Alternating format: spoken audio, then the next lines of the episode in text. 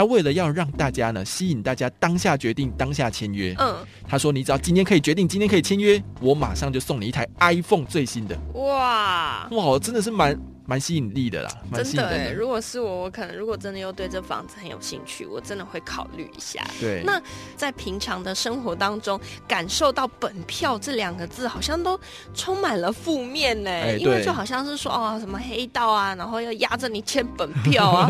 可是其实本票这个东西，在生活当中还蛮常见的耶。嗯比如说，你今天是去租车的时候，嗯，也会签本票啊。那大家怎么就没有觉得那时候的本票很可怕呢？我觉得可能是因为金额的大小。哦，你租车，你不可能花一百万租车吧？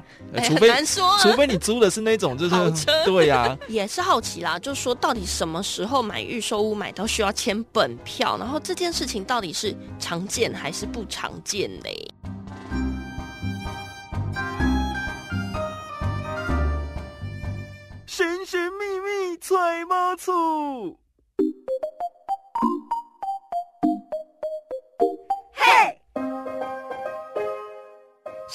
买房不怕错，千错万错都是我的错。欢迎来到千错万错。我们节目的首播会在 FM 一零四点一正声台北调频台播出哦，在礼拜六十二点到下午一点的今天不上班当中啊。那我们的广播播完呢，我们 Podcast 就会在一点钟的时候上架啦。我是慧俊，我是超群，今天呢，其实来跟大家聊聊哦，就是呢，我前几天哦，嗯在这个脸书的社团上面看到呢，有人的非常惊恐的贴文。买房子买到惊恐是不是？对我觉得买房子买到惊恐也是。哎，我觉得啊，就是付这个房子的时候，已经觉得很惊恐了，好像是人生最大的一笔花费，然后支出了，嗯结果竟然还要签本票，哦，那不是把我吓死了吗？对，人家想说这个本票签下去是怎样？是那黑道把你架在那边，嘴巴把你堵住，然后眼睛蒙住，然后叫你签，有点类似卖身契的对对对，因为我？们其实啊，在平常的生活当中，感受到“本票”这两个字，好像都充满了负面呢、哎因为就好像是说哦，什么黑道啊，然后要压着你签本票啊，不然或者就是说在那什么当铺里面你要签本票啊。是，可是其实本票这个东西在生活当中还蛮常见的耶。嗯比如说，你今天是去租车的时候，嗯，也会签本票啊。那大家怎么就没有觉得那时候的本票很可怕呢？我觉得可能是因为金额的大小。哦，你租车，你不可能花一百万租车吧？呃哎除非很难说啊除非你租的是那种就是车对呀、但是你去玩的话，你租的车其实价值不会那么贵啦。嗯，对，而且通常会有一些保险的一些相关的配套，会让你觉得嗯没有那么可怕。对，那也是好奇啦，就是说到底什么时候买预售屋买到需要签本票，然后这件事情到底是常见还是不常见嘞？对，那我们就先把那个故事先跟大家分享一下好了。好，简单来说，这个网友他去高雄看了一个预售屋，然后他看了三次之后呢，觉得非常喜欢，他就想要下定了嘛，对不对？嗯嗯那那个业务呢，他不是像我们一般哦，就是让他签红单，然后让他回去审阅合看约，七天。就是呢，他当下就拿合约叫他签约了。哦。啊，这个网友也觉得说啊，对啊，我就很喜欢这个房子啊，我就开始在那边签约，就签到一半的时候，在某一个夹页里面看到一张面额是三百万的本票，哇要命，他就觉得吓一跳啊，这当然吓一跳啊！对，想说这到底我我我签了会发生什么事情吗？所以他就当下去问那个业务，那嗯业务才告诉他说，因为要保障建设公司的权益啦，怕你到时候签一签，然后你不付钱或者是反悔不定了，好哦，所以就会希望你在签约的当下呢，先签一张本票。嗯那等你把这些该付的款项都付清了之后呢，那你就可以把本票拿回去，然后把它作废掉。就会撕掉啦，通常会在现场就两个一起撕掉。对，那这样听起来确实是没有问题的啊、因为保障双方嘛。但是这个网友他比较在意的地方就是，哎，第一个。你叫我签约的时候，也没有通知我要签本票，嗯没有事先告知，所以 kimoji 不好嘛。一定是不好的啊，吓都吓死了。对啊，而且那个金额还高达三百万，而且等到网友问了，然后业务才回答他，所以这是他第一个不爽的地方。嗯，那第二个不爽的地方是他事后才想到的，就是他的流程跟我们一般在签约不太一样。太强。通常你在付定金，基本上都是十万块嘛，对不对？对啊，对啊，定金下去之后呢，应该会给你一张红单，那个叫做购屋买卖的订购单。对哦啊，让你回家拿审阅本审阅七天，然后你再回来签约嘛。对，结果现在居然叫他直接签合约，太奇怪了吧？嗯，哦，所以他就觉得这家公司应该是很有问题的，所以他就直接当场要求他作废合约，说不买了。对，然后他就上网来抱怨了。不过我其实在这个贴文下面哦，有两派留言，嗯，也是两派，大家就是觉觉得说，哎，你一定是看房小白，你都不知道会有这种本票的情形发生。嗯那有一些人就觉得说，不管是不是看房小白哦，一次要人家签三百万的本票也太恐怖了吧？对，因为很多人就分享是说呢，即便是说要签本票，嗯很多人就是三百万会分成很多张。对，但它其实那个本票的概念哦，它比较像是，比如说，因为我们前面不是会有两层的头期款嘛，对不对？对对那两层头期款，它可能在支付的时候是会有一些空窗期或者一些时间的。嗯，好，所以你先签好放在他那边之后，等你钱到账了之后，他再把一张那个本票退还给你。嗯，我觉得从这边就要讲一下，说到底什么是本票？其实本票呢，它就简单来说就跟现金一样嗯哦，就是说上面会写说凭票支付多少钱给某某人啊，嗯时间。对，哦好、啊，这个本票呢，你不一定要是那个非常正式的那种票据哦，你去那个文具店买，或者是你拿一张白纸随便写，反正你只要写凭票支付多少钱给谁，时间，这样就算是本票了这。感觉很像我们平常那个优惠券的感觉。对啊，那这个本票呢，它其实就是指说你签的人，好、要在那个时间到期的时候，无条件将金额提给这个受款人。嗯，我其实有上网了解了一下哦，就我们常常比较听到的有几种票啦，对对对。一，种像是本票，嗯。一种像是汇票，对，另外一种叫支票嘛。哦，那它相对来说呢，这三种票呢，其实就是我们其实法规上面有规定，那它其实是解决我们在生活当中不同的需求。是的。比，如说，本票就是解决我们时间上的需求，我可能现在没办法马上给你钱，可是我之后可以给你。对，没错，对，那可能汇票就是啊，我现在要请你帮我付给 B，嗯，会有一个这样。子的汇票。那另外一个我们刚刚讲到的是支票啊，支票就是解决大家不想要身上带这么多钱的困扰对，。所以呢，你就是在时间之内把钱先存在银行，那那个人再自己去银行领就好了。对对对，所以嗯签本票这件事情很恐怖吗？诶，其实不恐怖，但是要看那个什么对方啦，来者善不善。哦，对对啦，其实很多人就有提到是说，一次签三百万的这个本票，对于双方来说，好像对于消费者而言哦，嗯完全没有保障。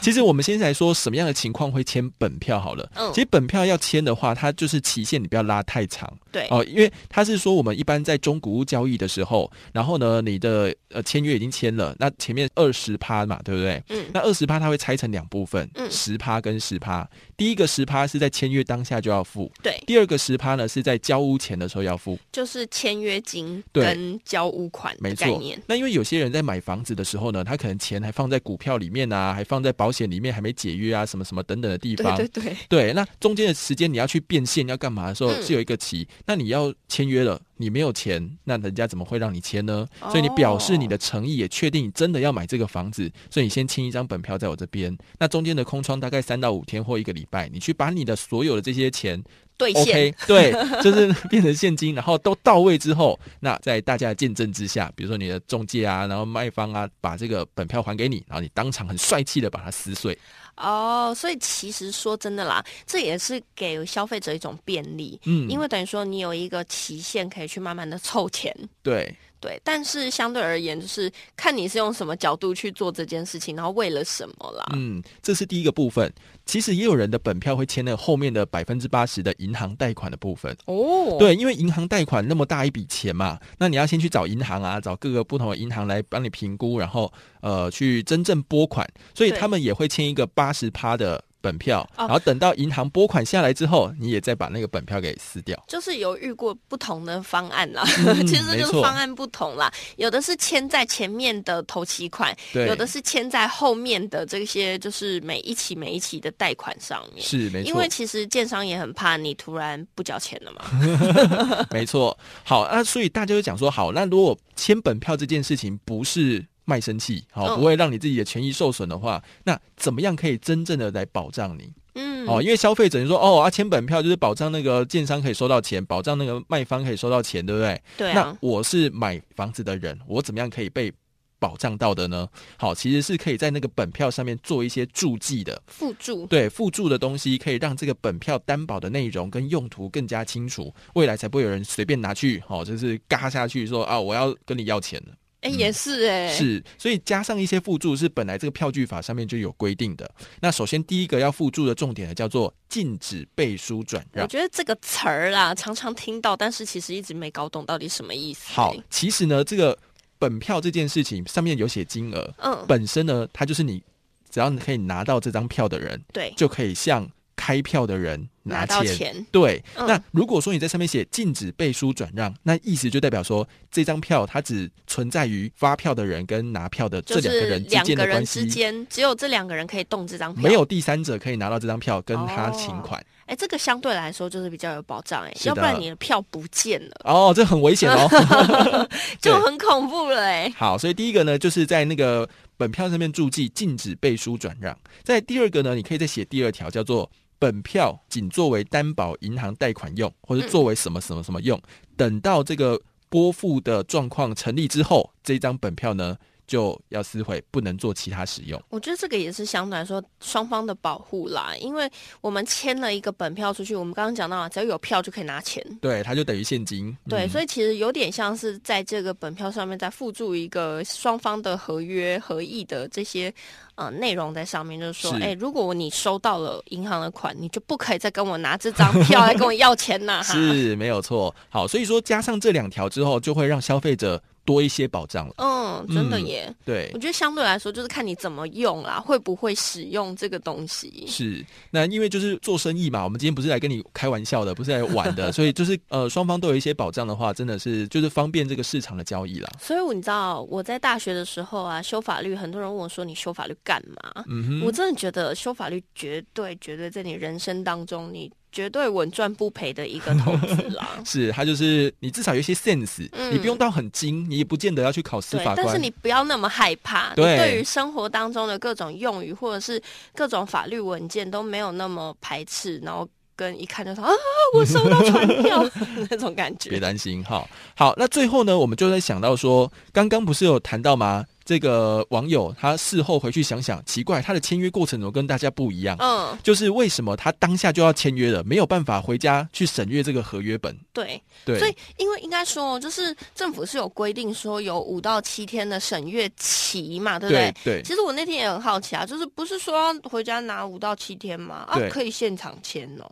回家五到七天，所以要让你至少审阅啊！你如果说我可以当下审阅完，那当然就 OK 啊。只是是你放弃了可以回家审阅五到七天的机会哦。所以其实现场签决定也没有不可以，也没有不可以，只是我们会觉得风险很大啦。因为对啊，你知道吗？有些朋友他们在真的有买过房子的，他说最少要签一个小时哦，因为你要看条文啊，然后有一些东西你不能随便乱签嘛。很多都是一大本呢。对啊，一大本，而且它是土地一本，然后。房子的部分一本，对，然后很多魔鬼就藏在细节里。然后第一次买房，你可能又没那么了解，你总不可能每天带个律师一起去看吧？不太可能。对啊，然后就平不平等的条约、平不平等的条款这件事情，有时候回去讨论了，然后去参照了别家的，对，或者是说像是我们内政部有一个范本嘛，对不对？发现哎，跟范本对照起来怎么出入这么大的时候，你至少还有一个转还的余地。不过基本上现在各个预售屋的案场，他们在呃把这个审阅本给你看之。之前呢，都已经先送过内政部去审过了，对，所以基本上这一本呢是一个没有问题的，就内政部觉得没有问题，原则上对，只是只是你能不能接受而已。对，原则上是，但是我们也不排除说现在外面嘛，市场到底 大家的做法有没有一些投机了？哦，好，那其实那个合约本既然他都已经内政部审过了，那你自己看完之后，你当然也会有一些可以接受、不可以接受，或觉得条文里面内容很。嗯，不太清楚的，不舒服。对，但是基本上现在他们都没有办法变更，嗯，就是你只能选择签或者是不签，你是没有办法变更里面的那一种的。或者是说，很多的就是想买的人一起群情 成情哦，然后可能会或许啦，会让这个建商的一些。做法会有一些变动了。对，好啦，那其实我们就知道说，还是拿回家审阅会比较好，比较安全。当然，我有去看过某个案子，超厉害的。他为了要让大家呢，吸引大家当下决定，当下签约。嗯，他说：“你只要今天可以决定，今天可以签约，我马上就送你一台 iPhone 最新的。”哇哇，真的是蛮。蛮吸引力的啦，蛮吸引真的哎，人的。如果是我，我可能如果真的又对这房子很有兴趣，我真的会考虑一下。嗯，这种感觉有没有像最近？你知道最近要学测了，对不对？对，然后呢，学测的时候呢，就在填志愿，想说我到底是要放弃一百分选我想要修的，还是我要去追求那个可能我被选择的机会呢？哦，所以呢，在学测这边，人家就会说你要填就是什么冲的、稳的跟保底的之类的。对，其实像哎，现在讲聊到学测嘛，对不对？嗯我当年就是前面都填那种不可能的，台大医学系，我根本没考三类，我也写台大医学系。然后后来才发现说，哎，其实因为我认真填的第一个志愿就上了。哦，但我当初如果把它填第一志愿的话，我有十万块的奖学金，哇现金哦。哇，糟糕！哦，你看，就是会有这种吸引力的一些方式嘛，对不对？对好，但是我觉得买房子毕竟是可能现在都要上千万，对不对？对啊好这么贵的东西大，家好好好的评估一下再下手啦。对啊，那个手机一台可能也才几万块，几万块可以换得到你几千万的那个选择吗？也是也是，嗯，说的很有道理耶，是？吧？哈不。要就是以小失大了。好，所以呢，你如果听到那些呃签约的一个流程啊，或者是听到本票这样的东西哈、其实大家遇到的状况都不同，嗯好、所以还是要问的仔细。你当下可以问，有嘴巴可以问，哈、毕竟花钱是买上千万的东西，千万不要儿戏了。好啦，如果说呢，你也是有相关的一些看房子的经验呐、或者是说你有很多看房的经验想要跟我们分享，然后有疑问，对，那都可以来我们的 Apple Podcast 上面跟我们互动，留下五星好评，或者是说呢，像我们千错万错是有 IG 的，那我们的今天不上班是有 FB 的。是 大家都可以来到我们就是小盒子啊，或者是私讯来问我们哦。那我们的千错万错就下次见喽，拜拜。拜拜。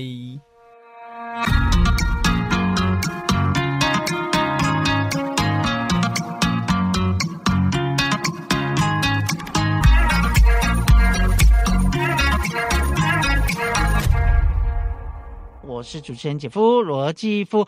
今天在我们节目中呢，我们要聊一个话题哦。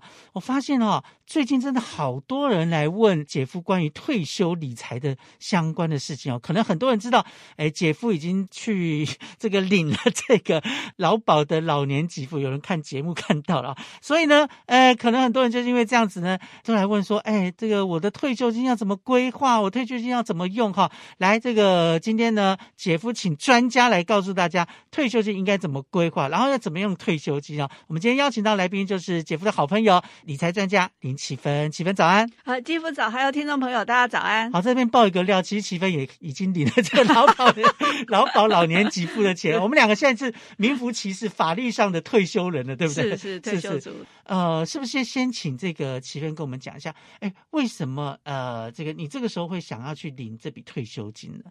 呃，其实当然就是说，原先我也是想要等到那个真正的法定年龄哈之后再开始来领啊。嗯，那但是当然最后呃，其实时间差也不会太远哦，要透露了很多讯息 啊，没关系啦，好，那也不会差太远。然后第二个就是说啊、因为呃，现在如果继续呃参加劳保的话，其实每一年也都还会有一个劳保费的支出嘛。哦，那我自己衡量了一下，就是说，哎，其实这个支出跟我这个后续来领，其实差异也不是太大。哎，这边讲一下，好就我跟齐芬基本上现在目前都是所谓自由工作者，并没有固定的雇主，这个跟一般的上班族是不一样的。好，但当然回来精打细算一下哈，是就是我会发现说，哎，其实我每一年还是要缴一笔的这个劳保的这个支出，嗯哼，哦，那兑换成我未来每一个月可以多领多少钱？那我觉得是说，好像也没有比较划算，是哦所以我就干脆想说，好吧，那我就开始省了，省了我的劳保费，然后开始领这个劳保年金，这样子。我们两个都是属于斤斤计较型，就我们精打细算啦，就是我们真的有算过说，哎，我接下来要缴的钱跟我实际上领的钱之间到底，哎，哪个多哪个少？其实我们都有精算过的是是是，好，那就先恭喜这个齐芬正式进入这个退休年纪。不过要先帮大家解决，到底要怎么开始存退休金？我想你现在最有资格来讲这件事情，怎么可以开始累积这个退休金？现在是很多人的一个大疑问哈，尤其是年轻人，他们觉得，哎，我都没有。钱哦，我的薪水很少，我都存不到钱，你还叫我存退休金，那我扣零了哈。所以怎么开始呢？是好，那其实，在讲怎么开始之前，我先再多回应一下刚刚继夫说的那个领劳保年金的问题哈、嗯因为其实先前很多人都在讲说，要一次领还是要领年金，哪一种比较好？嗯，那其实我都是比较支持领年金，哈这我们两个有不一样的看法。对对对，呃，那领支持领年金，是因为其实我也有经过精算啊，就是说大概你领超过六年以上。嗯，啊，那其实你领的总额会比较高，啊，是是是所以这是嗯第一个、嗯考虑领年金。第二个考虑的是说，其实我们大部分的人都不是。太会理财啊不是像对继父这么厉害，哎呦没有没有没有早早领到一笔然后可以好好的去做投资运用。是是，是大部分的人可能没有那么擅长理财，所以有一个稳定的现金流、嗯这件事情，反而对大家的退休生活来说，也是一个嗯不错的一个保障。没错，所以这是第二个考虑。那第三个考虑就是说，呃，如果你自己呃也有能力去存退休金，对不对？啊、那这样子的话，从劳保年金多领来的每一个月的现金流，事实上你拿到以后还是可以持续去做投资。是。所以你的退休金就是可以长大。啊、嗯呃就是说你领到了那个年金，每个月也许领两万，也许领更多，嗯那你还是可以把这个两万块继续投入去做投资。是那你想想看，这几年呢，就是呃，大家都在讲哇，高股息啊什么之类的哈，台股基金呐、嗯呃，很多都可以创造的年化报酬率啊，八趴、十趴，哦、嗯这样也很吸引人。所以你的现金流还是可以持续让你的退休金长大。是哦，所以我是觉得说，可以从这几个角度来评估，哦、这个可以考虑未来哦、嗯是不是要采取用领年金。是好，那当然回来就回到嗯继父刚刚的问题、啊，我现在才四十岁哈，我 我距离可以领年金还很久。对那我现在怎么样做去让我的退休金长大？我觉得这个确实是，我觉得现在四十岁以上的朋友，你真的一定要认真想这件事。我们看到有一些统计也是说，真正开始有在准备退休金，大概也就是四十岁左右的人才开始，这样会不会太晚了？呃，当然第一个就是说你在四十岁之前哈，嗯你可能第一个你要结婚，嗯，对不对？你养小孩，对啦。你，要缴房贷，是。哦、事实上你的支出是很重的，所以嗯当然就是说，虽然我们认为说存退休金是越早越好，可是事实上在现实的生活里面，嗯。很多人是力有未逮，是。哦但是到了四十岁的时候呢，原则上第一个就是说房贷可能也缴了。五年、十年了，五年、十年还不至于的，然后随着自己薪水增加，对不对？嗯。所以说，哎，房贷原先也许占整个家庭的支出是很高的，是，可是随着你的收入成长，嗯，那你的那个就是说每个月可以多出一些的余裕。嗯来存你的退休金，哦，是是哦所以我觉得说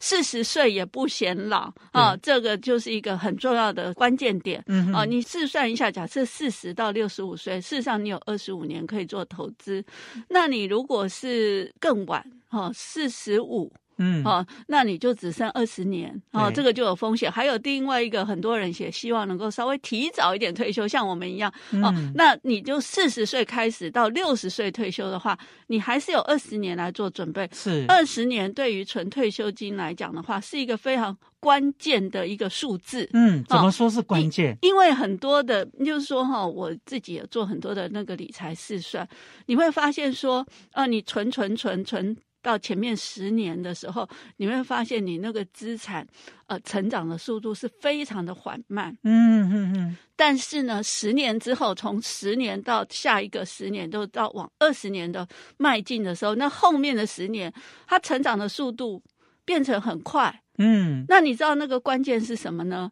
前面我们真的就是在死存钱，嗯就是说你可以从一万、两万变成一百万、两百万，嗯所以前面你是要打基础的阶段。然后你假设你存到了两百万，那之后两百万的整个的那个就是说资产的投资效益就会大大的提高。哦，你嗯你比如说你本来只有一万块。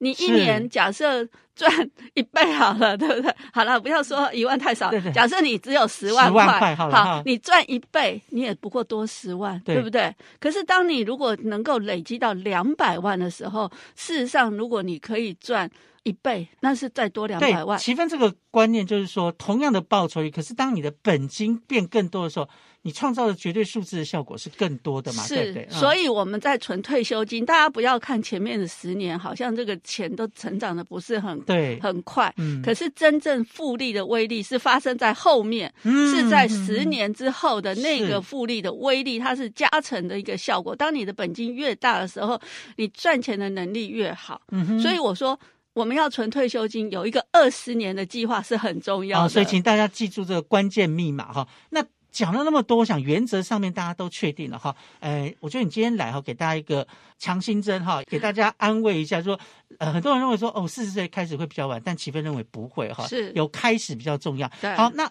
知道这些原则之后，我们要要用什么样的标的去存呢？是不是也请齐文给我们一些建议呢？好，那当然，第一个先强迫储蓄，强迫对不对？不要嗯想说、哦，现在呃，搞不好今年可以领到年终奖金，那我就拿这个年终奖金来投资啊。我如果没有领到年终奖金啊，我就不投资。嗯那这样子当然是不行的嗯哈、所以最重要的是强迫投资。我一直都认为说，每一个人最重要就是要每一个月从薪水里面做固定投资。那你的意思是说，薪水拿到我就要先扣一笔钱下来做投资哦？当然了，这就是最好的方法。你说如果当然到月底就没有钱了，很多年轻人是先花了再说 啊，花有剩我再来投资，所以很多人会认为说，我钱都不够花了，我怎么可能有投资？但是如果你月初就投资，那你剩下的钱你就只能用剩下的钱精打细算的花钱，嗯对不对？所以其实同样的新收入都是一样，但是你先投资，你就呃会会存到钱，没错那你后投资嗯你就存不到钱，是这个真的是没办法。那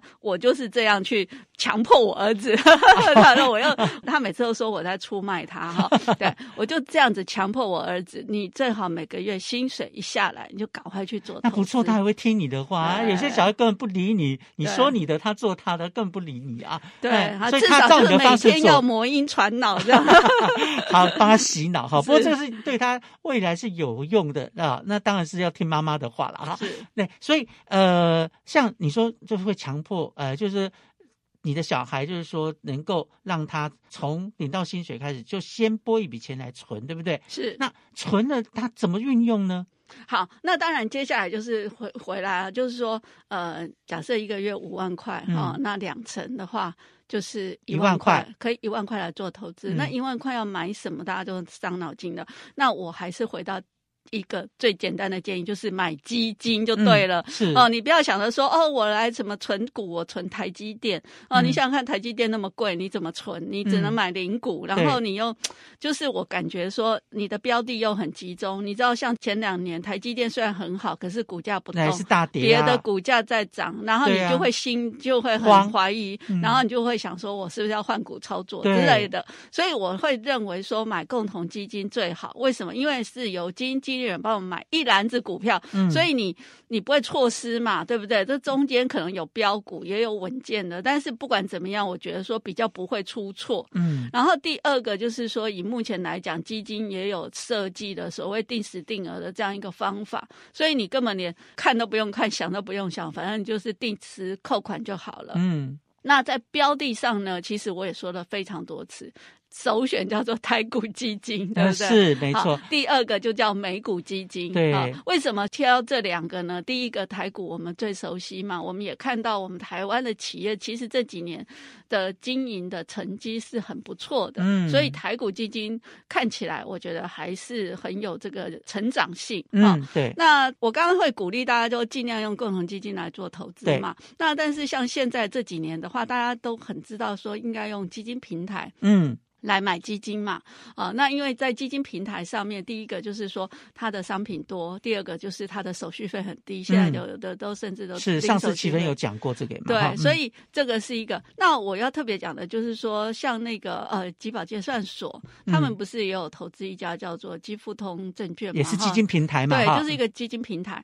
那在这个平台里面呢，其实他们就有一个方案叫“好好退休方案”啊。那在“好好退休方案”里面呢，当当然最最重要就是我们说吧，鼓励大家嗯赶快来存退休金是哈。所以这他就是特别有设一个这样一个专案，然后在专案里面，他有筛出一些的基金嗯哦、那都是各家基金公司自己拿出来，他觉得应该是招牌基金呢、还是什么哈？那我还是就是要选，不是吗？对，然后但是整体来讲，他这边这个族群里面筛选过一部分对，已经有五十几档基金你可以挑选，嗯哼哼所以你就不用再茫茫机海。你知道现在有两三千档，对呀，两三千档你怎么挑啊、嗯所以你就可以先进这个好好退休这个专案里面去看，然后嗯它总共有五十几档基金，你就去看这五十几档基金里面，当然有适合保守的啦，是然后也有适合比较稳健积极的都有。嗯，那你就可以稍微去看一下，然后去也比较一下，其实绩效都摊在大家的面哎，前。这个在你刚刚讲的基富通的网站上面，你刚刚讲绩效这些资料都可以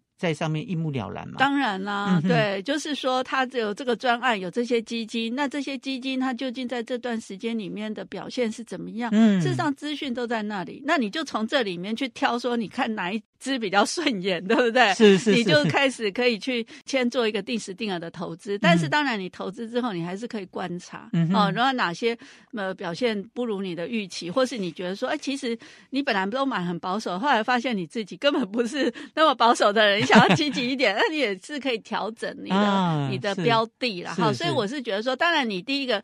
呃，它让你的筛选范围缩小，然后第二个呢，就是说你可以先在这个小范围里面去做一个选择，嗯然后你开始投资，但是投资之后，事实上你还是可以持续的去做追踪啊，哈。嗯让让这个基金的绩效是不是完全符合你的期待？哈，那个就是持续去做一个追踪。那我觉得这样就简单很多了。就是你刚刚这样讲，就是可以帮你设计的退休型的这些产品可以选择。那也有像基富通这样的平台，它其实是有帮你先筛选过标的，嗯所以让你去选择退休的呃投资标的的时候。可以省很多力气就对了哈，我觉得这个其实对现在很多忙碌的人讲，或者说你对这个投资市场真的没有那么了解的人来讲，是一个算是很好的方式去存你的老本哈。好，我想今天听了齐芬的这个建议之后，应该知道怎么去存退休金。希望今天的节目对大家有所帮助哦。今天非常谢谢齐芬，谢谢谢。